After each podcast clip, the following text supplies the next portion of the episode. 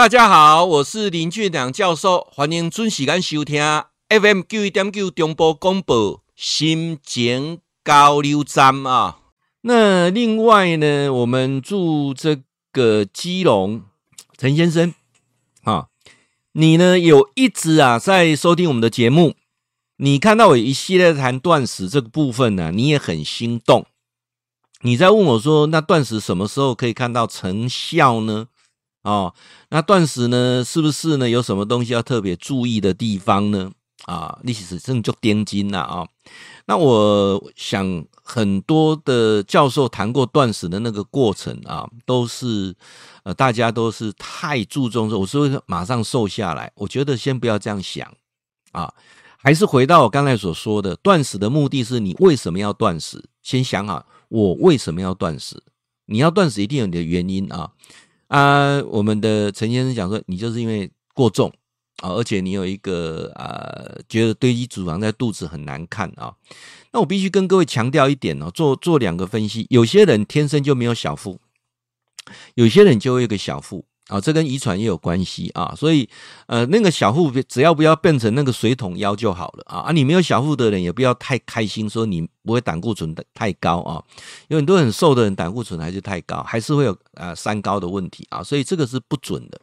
那断食呢，其实如果在瘦这个部分呢，大概在呃两个礼拜三公斤，这是很明显就可以看到的。但是它不见得会一直瘦下去，会维持在一个程度。啊，好，那断食是不是要固定的时间来断？是需要的啊。三餐当中，你先选一餐是哪一餐啊？那我都比较建议是早餐啊，早餐断食效果最好，因为早餐早上的饥饿是最明显的啊。你可以尝试看看，如果你早早上断的话，哈。呃，那种饥饿感是非常非常明显的。然后到晚上，呃，中餐跟晚餐吃的时候呢，呃，至少呃晚上的时候睡睡眠品质不会受影响。有时候晚上饿的睡不着，然后做梦都梦到吃的哈，那是很辛苦的一件事情啊。那你说，呃，这个断食的过程过程当中啊，或呃，我又自己又有重训啊，可不可以去维持重训？我看很多的报道啊，理论上是不影响。啊，不影响。那但是重训完会喝一些高蛋白的东西哦，有一些高蛋白粉的泡哈，呃，是不是反而会造成胰岛素上升，而而这个对这个有影响啊？那我我我我还是建议了啊，这个因为这个蛋白粉它应该有含大量的糖类啊，那糖类还是会让这个胰岛素上升，所以我觉得如果你断食又要重训。啊，是不是可以考虑一下这个部分先暂停一下？好，然后你的重训呃，不要再增加它那个难度啊，这是我给你的建议了啊。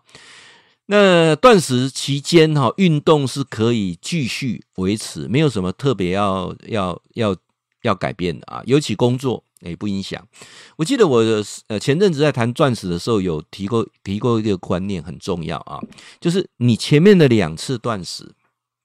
好，前面的两次断食，因为我都会建议你的断食从呃这个六一断食开始，六一断食之后再进行一六八，一六八就是说十六个小时呃不吃东西啊，八个小时吃东西，一六八就吃两餐的了啊。所以我的建议都会先从呃六一断食开始，六一断食就六天正常是一天二十四小时断食，因为你看这习惯那个。挨饿的感觉跟习惯去静坐啊，所以呃，我在呃节目当中一直来跟各位呼吁说，断食我比较建议的步骤啊，是先从六一断食，就是六天正常是一天二十四小时断食，那二十四小时断食就选择。你放假的那一天来断啊，那那一天断来讲，首先你比较不影响到工作啊。那断食的过程当中，补充大量的水以外呢，也也会有嗜睡的情况，你很想睡觉啊，这也很正常啊。那这个是把生理机能整个做调整，是一件非常棒的事情。那我说的这个所谓的六一断食，总共呢进行三个礼拜到四个礼拜，前面两个礼拜哈会有点辛苦。啊，会有点辛苦，但是一样，你饿就去静坐啊，饿就喝水啊，饿就睡觉都可以啊。选择呃休假的那一天来断。好，那我们说的四个礼拜是怎么说呢？两个礼拜啊，就是选择休假时间断，对不对啊？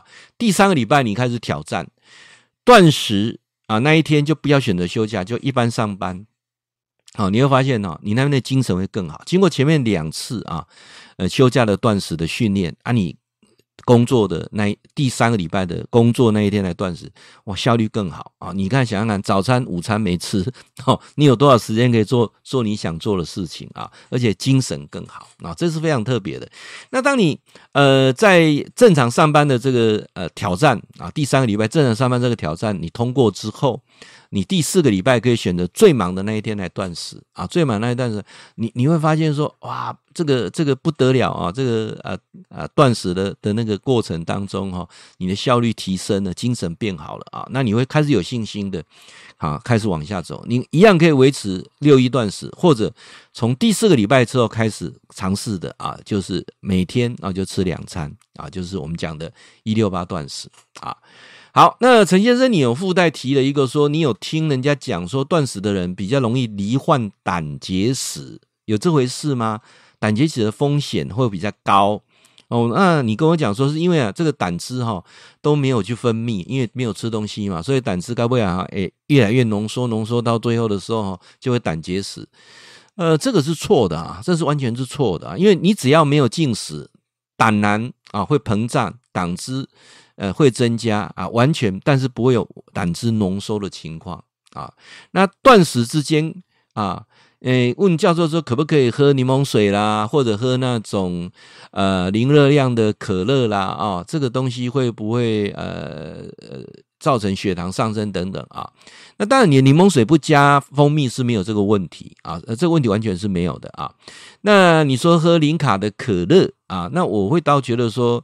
他当然是没有违反这个规定了啊，可是哈，可是你知道吗？哈，这个你如果说你你如果说像刚才教授所讲的说，你去喝这种呃零卡的可乐，因为它有那种阿斯巴甜，所以你会依赖那种甜味啊，对甜的糖的依赖性会比较高，所以我会比较建议说，如果你是喝那种。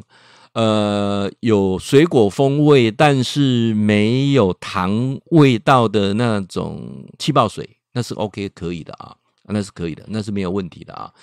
那陈先生，你就断食之后会不会复胖？有可能啊。如果你没有持续断食，那就会复胖，而且体重的增加速度是很快的啊。我举个例子啊，教授呢，只要出去旅游，好，出去旅游，我就不断食了。啊，出去旅游就不断食了。那教授呢？如果出去工作啊，譬如说我今天的呃，其实有有人觉得说，哎，教授你是不是大部分都是呃二零四断食，一天只有吃一餐？呃，那看状况。譬如说我今天只有一场演讲，那我还是维持啊二零四断食，就是只有吃一餐啊，还是吃晚餐啊。那如果今天我的演讲是两场啊，譬如说啊早上一场，下午一场，或者下午一场，晚上一场，那我就会吃两餐。啊，因为我觉得依照我的工作的状况来做区隔。好，那我如果出去参加旅游啊，尤其有很不错的早餐，那吃那个 buffet 的早餐，那我就会吃三餐。啊，甚至有时候我们出去晚上要聚聚啊，吃吃宵夜，可能吃四餐。但是就会出现一个让我自己回来重新努力的状况是这样：只要我出去旅游啊，回来就会那个体重就会。就很快的又又拉回来，三公斤五公斤很快就肥就就再胖回来啊，所以这个人的身体就是这么回事啊。那你持续断食，身体会维持一个标准，但是你又开始呃正常吃或多吃，马上就胖回来了啊。可是我觉得这个范围都是我可以接受的了啊。譬如说，教授比较长的时间断食，好，我的身高是一百七十四啊，一百七十四啊。那最近你好像。是不是老了会会缩了一点？一百七十三点五，还是那个量高的有点问题啊？好，那我在持续长时间断食的时候，体重大概维持七十五、七十六啊，就是七十五、七十六啊。那我如果说是有时候有吃，有时候像工作，有时候吃两餐啊，有时候吃一餐，那这个情况下大概到七十七啊、七十八，大概维持这样子啊。那如果在持续啊，还是吃一餐，那就开始。七十六、七十五啊，那如果出去旅游，出去旅游开始哇呀，吃一个礼拜回来就绝对是破八十公斤啊，这个呃变好小了啊。那断食最重要是补充呃水分跟电解质啊，所以说呃这个水当中加一点点盐啊，我觉得是呃有帮助的啊。那当然，我也比较建议你自己如果要断食，一定要跟你的如果你是有慢性病的朋友，你一定要跟你的医生讨论一下啊，讨论一下，呃，听听他的建议啊。我觉得这个用一种比较科学的角度。去进入断食，总比那种迷信的角度进入断食比较好啊。那以上呢是跟我们说好朋友来来做分享啊，期待说也对你有帮助啊。会记得哈，固定时间给咱锁定 FM 九一点九中波广播啊，心情交流站林俊良教授伫空中给您答复问题。